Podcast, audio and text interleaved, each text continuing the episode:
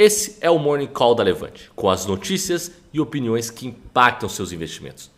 Fique agora com um de nossos especialistas, que vai falar tudo o que você precisa saber sobre o mercado financeiro para começar o dia muito bem informado. Bom dia a todos, eu sou Eduardo Guimarães, eu sou especialista de ações da Levante. Esse é o nosso Morning Call, todos os dias aí um pouquinho antes das 10 da manhã, a gente entra para falar os principais destaques do dia no mundo, no macro e, claro, na Bolsa de Valores. É, lembro que esse Morning Call também vai ficar disponível, está disponível no podcast da Levante no Spotify. Se você perdeu, ele é ao vivo, você pode ouvi-lo depois no carro, no seu celular, tranquilamente. Bom dia a todos, então. Uh, hoje acho que a grande notícia é a votação da reforma da Previdência no Senado. Né? Hoje, finalmente, aí, depois de dois meses de recesso parlamentar, está agendada a votação, uh, na verdade, primeiro a leitura né, a, do relatório na CCJ, e aí, à noite, provavelmente, a votação em primeiro turno da reforma da Previdência no Senado. Nosso palpite aqui entre 62 e 63 votos favoráveis à reforma da Previdência. São 81 senadores, é preciso no mínimo 54 votos, né? Dois terços, na verdade, dois terços da casa para aprovação. Acho que teremos aí um placar uh, amplamente aí favorável, com uma folga, mas é Brasil, é política, nunca se sabe, né? A gente viu aí uma certa surpresa aí no Supremo semana passada, né? Acho que o jogo só acaba quando termina, né? Aquela brincadeira. Mas estamos otimistas em geral, por isso que a gente está vendo aqui leve alta aqui, mais misto, né? Acho que teve alguns dados mais fracos na Europa. Por outro lado, a expectativa aí do dia 10 de outubro do encontro entre a China e os Estados Unidos. Então, é, é positivo, e a questão também é a declaração do governo americano que não iria restringir a abertura de capital de empresa chinesa na Bolsa dos Estados Unidos. Então, é um certo bom humor internacional, a gente vê as bolsas, os, os índices futuros das bolsas dos Estados Unidos subindo aí 0,2%. É uma semana atípica, porque é feriado na China, em comemoração a 70 anos do Partido Comunista, então não temos os mercados de, futuros de minério de ferro, então a semana toda a Bolsa Chinesa fechada. Um abraço aí para o Mr. M, os habitantes da Terra Plana. Bom dia.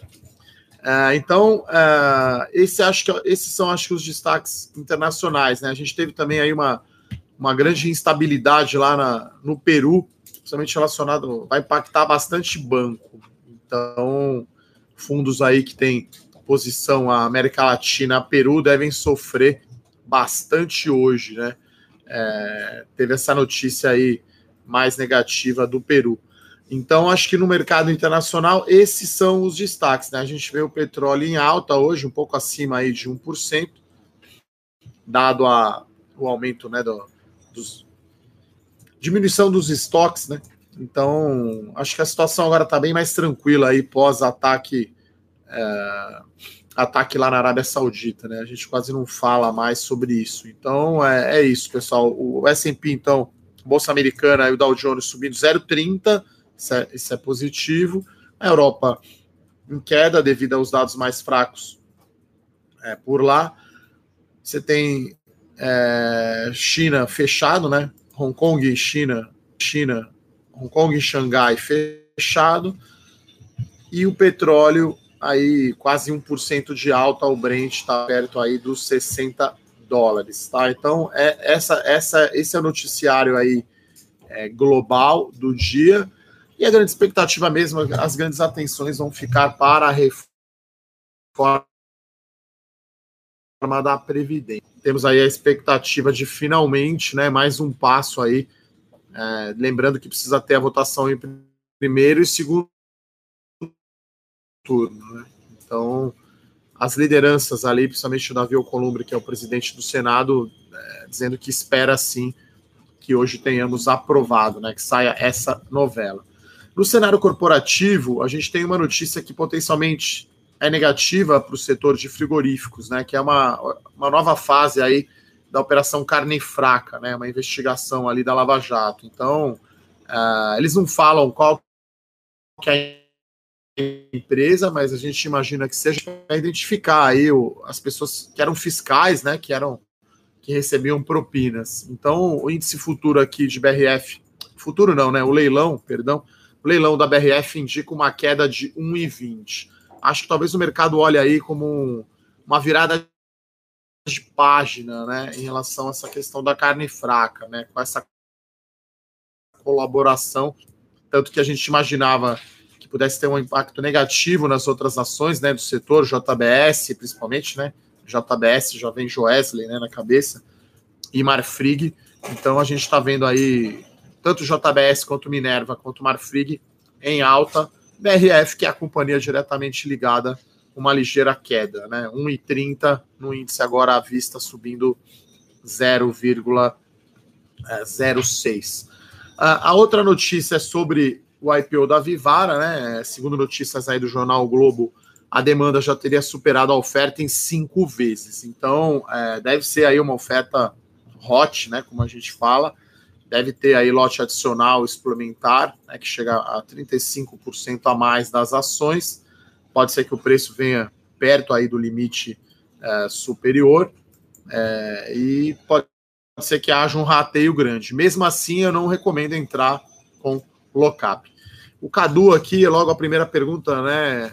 Pergunta é escolher entre Iven e o IPO da Vivara. Olha, eu acho que são bolsos bolsos diferentes, tá? Acho que até ligas diferentes. É meio como se fosse apostar aqui no Brasileirão e na Champions League. Eu acho que os prazos são diferentes, né? Um IPO, uma empresa novata, a Iven já está bastante tempo no mercado, a Iven tem um risco maior, as ações da Iven têm um risco maior do que as ações da Vivara, né? Lembra que a Vivara, mercado de joias, é anticíclico, né? Então a Iven vai depender muito do corte de juros, da recuperação da economia, da recuperação da renda e do emprego. Então acho que é difícil aí ter que escolher entre um e outro. É, o que você pode fazer, talvez, é, não sei qual primeiramente você entra no IPO, enfim, ações a gente tenta sempre por um, um horizonte de tempo mais longo e é sempre bom diversificar a cesta, tá? É, o Francisco pergunta sobre a queda é, de, de juros para o setor logístico. Olha, o setor logístico de infraestrutura é um setor que eu gosto. É, então, acho que se beneficia sim da queda de juros, porque aí os projetos saem do papel, né? Você tem uma taxa mínima de atratividade, né? um custo de oportunidade menor, com juros mais baixos, e aí os projetos começam a sair do papel, né? A gente viu aí a Eco Rodovias a semana passada levando aí uma das. Na verdade, foi na sexta-feira, né? Então, é, levou aí uma das rodovias no leilão. Então, as taxas internas de retorno começam, é, começam a, a ficar atrativas. O Fabrício faz uma pergunta bem interessante aqui, perguntando, né, a posição de aluguel, né, vendida aí é, dos small caps disparou. É o mercado apostando na queda? Olha, quando aumenta a posição vendida, é uma indicação que talvez esteja um pouco mais esticado, né? Eu lembro que o índice de small caps deu uma lavada aí é, no Ibovespa no ano, né? Até postei ontem aí nas minhas redes sociais, né? O placar aí de janeiro a setembro, a aplicação financeira, o investimento campeão foi Small Caps, 30,6%. Seguida aí muito de perto do ouro, com 29% de alta, o IVVB 11 também com 29%. Aí tem o índice IMAB, que é o índice do IPCA, né? com 19,6 e o Ibovespa com 19,2. Então, é, eu acho que por conta disso, né, o small cap está andando mais. Eu acho que essa tendência é continuar, tá? Porque o lucro das empresas é, tende a melhorar, né? Saiu o dado aqui operacional, né, da Santos Brasil, do Porto de Santos, né? Então foi um dado muito bom é, então, acho que a tendência é o resultado do segundo semestre, por exemplo, da companhia, né, da Santos Brasil, ser muito melhor do que o primeiro. Tá? Então, assim, depende muito do prazo, tá, Fabrício? Então, se você está operando mais trading, mais curto prazo, é para ficar de olho, né? Já subiu bastante o small caps. É, eu faço aqui uma menção honrosa né? Um setor que eu gosto bastante, um ativo que eu gosto bastante, que é o fundo imobiliário, tá? Então, o IFIX subiu 14,16%, uma alta bem expressiva, né? Próxima ali do Ibovespa, só que com risco muito menor, né? Uma volatilidade anual aí por volta aí de 3,5% no caso do fundo imobiliário, né? Então, o fundo imobiliário é um ativo aí bem interessante, né? Então, uh, falando de Santos Brasil, o crescimento do mês de setembro, né, movimenta, movimentações de contêineres no Porto de Santos, né, no terminal de, da Santos Brasil, 16% de crescimento né, em relação ao mês uh, de setembro do ano passado. Então, é, é um número bem, bem positivo. Eu acho que essas small caps vão continuar tendo variações aí de lucro e de resultado operacional melhores, né? A tendência é que elas consigam crescer mais né, os seus lucros. Agora a gente começa a olhar a, o resultado do terceiro TRI, né? A Petrobras, por exemplo, divulga dia 26 de outubro o seu resultado, enfim. Acho que a maioria das empresas começa a divulgação ali pelo dia 20 de outubro, né? Três semanas aí até sair o balanço do trimestre que terminou ontem, né? O terceiro trimestre. Então, uh, outra pergunta interessante aqui do, do Marcelo Caetano é sobre a Mills, tá? É uma outra empresa que eu tenho no meu radar, só que assim, a Mills ela é muito mais infraestrutura, construção pesada do que construção civil efetivamente, tá? Então a Mills não tem até mais tanto. Uh, eu acho que o apelo é maior nas grandes obras, tá? Na Mills. Não tem a ver com lançamento de empreendimento comercial, tá? É uma que, que, que está aqui no meu radar. Eu falei isso lá no evento no nosso evento de small caps, né, que poderia ser um setor aí para frente que poderia ser é, interessante é, para olhar. Então, o BRF está caindo um e-mail. Acho que é totalmente ligado a essa notícia da operação carne fraca. Lembrando que as ações tinham subido aí quase 100%, né? É, as ações dos frigoríficos no acumulado do ano, JBS sobe 183%, a BRF 74%, a Marfrig 102% e a Minerva 96%. Aí é efeito China de aumento de importação de carne bovina por conta da peste suína africana lá na China que, que devastou ou teve um impacto aí de quase 30% na produção de porco lá na China. Então, uh, eu acho que essa questão da carne fraca é ligeiramente negativa para o setor, mas eu acho que esse efeito China é muito maior é, é muito maior do que do que o impacto da carne fraca, tá? Acho que acho que pode ser aí considerado uma virada de página, né? Lembrando que é um setor que tem uma governança corporativa um pouco um pouco um pouco né, JBS, é Joesley, carne fraca na BRF, Marfrig, que tem uma tradição aí de não respeitar tanto o acionista minoritário. Então, é, eu acho que é que é um setor aí complicado, mas acho que está num momento excelente, né? Acho que a gente saiu da tempestade perfeita, que era dólar baixo, preço internacional de exportação baixo e preço de insumo de milho principalmente alto, para um cenário agora maravilhoso, né? De aumento de preço internacional, principalmente para a China, preço de carne aí de 20 a 30% mais alto, dólar mais alto e o preço do milho despencando. Então ficou muito bom aí para para o setor de frigoríficos, né? Acho que ficou, voltou a ficar na moda, né? É...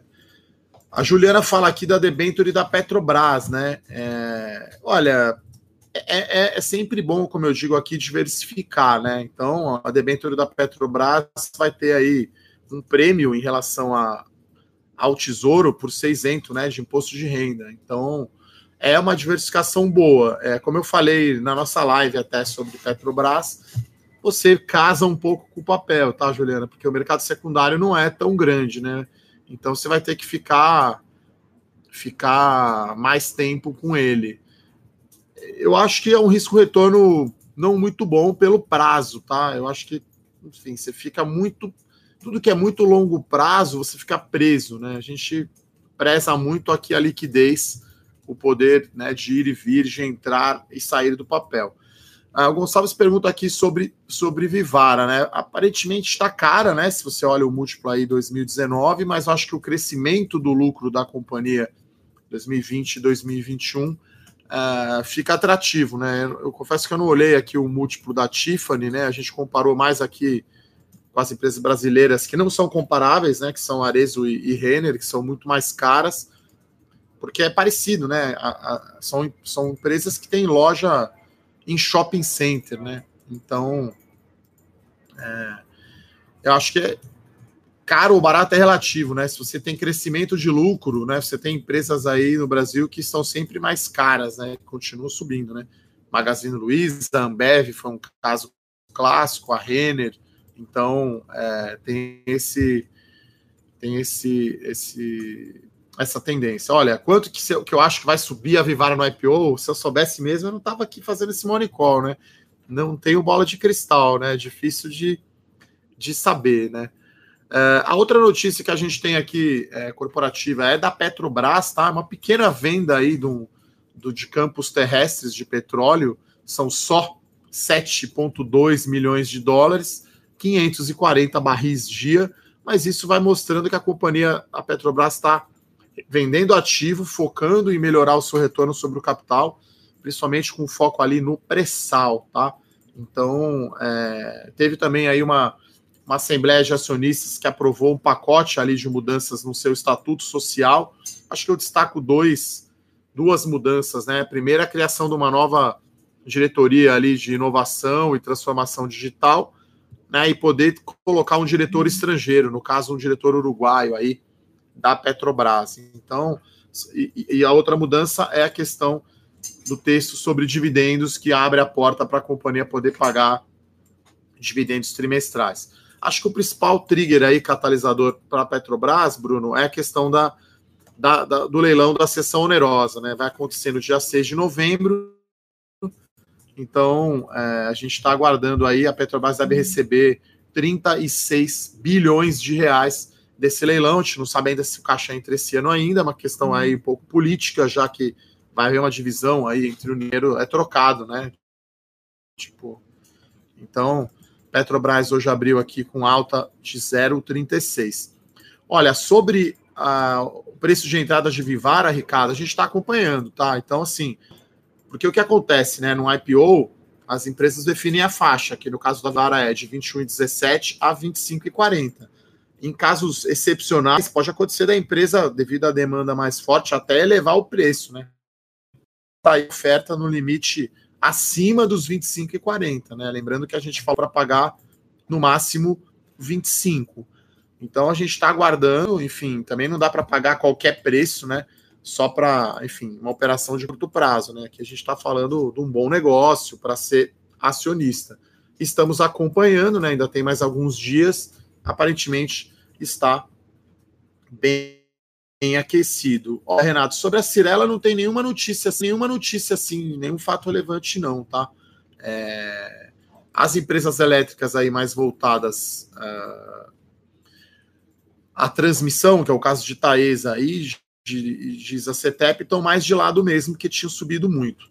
Alex, uma informação interessante, tá? A oferta da Helber ela é restrita, né? É uma oferta 476. Então, não existe direito de subscrição, né? É uma oferta restrita a investidor institucional e profissional, né? E quem tem ações tem a prioridade de comprar, tá? Então, enfim, como eu já falei aqui, não quero operar evento, então se você não tem as ações da Helbor, vamos esperar então para você comprar, né? Porque pode as ações uh, subir, subirem, né?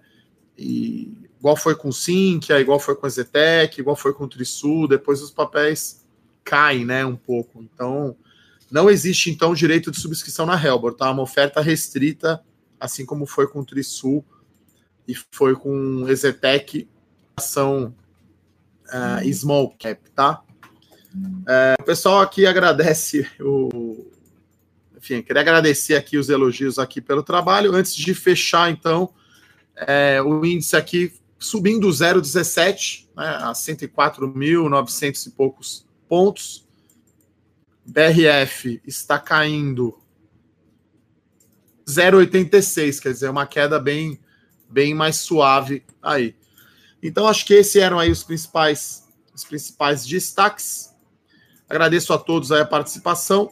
Lembrando que esse, esse Morning Call você pode ouvir no podcast do Spotify e no nosso canal no YouTube, Levante Ideia. Se você não se inscreveu ainda, vai lá, se inscreve, dá um like, clica no sininho para saber quando a gente entra ao vivo, ok? Um grande abraço, bom dia a todos e até amanhã. Para saber mais sobre a Levante, siga o nosso perfil no Instagram, levante.investimentos. Se inscreva no nosso canal do YouTube, Levante Investimentos. E para acompanhar as notícias do dia a dia e mais sobre a Levante, acesse nosso site levante.com.br.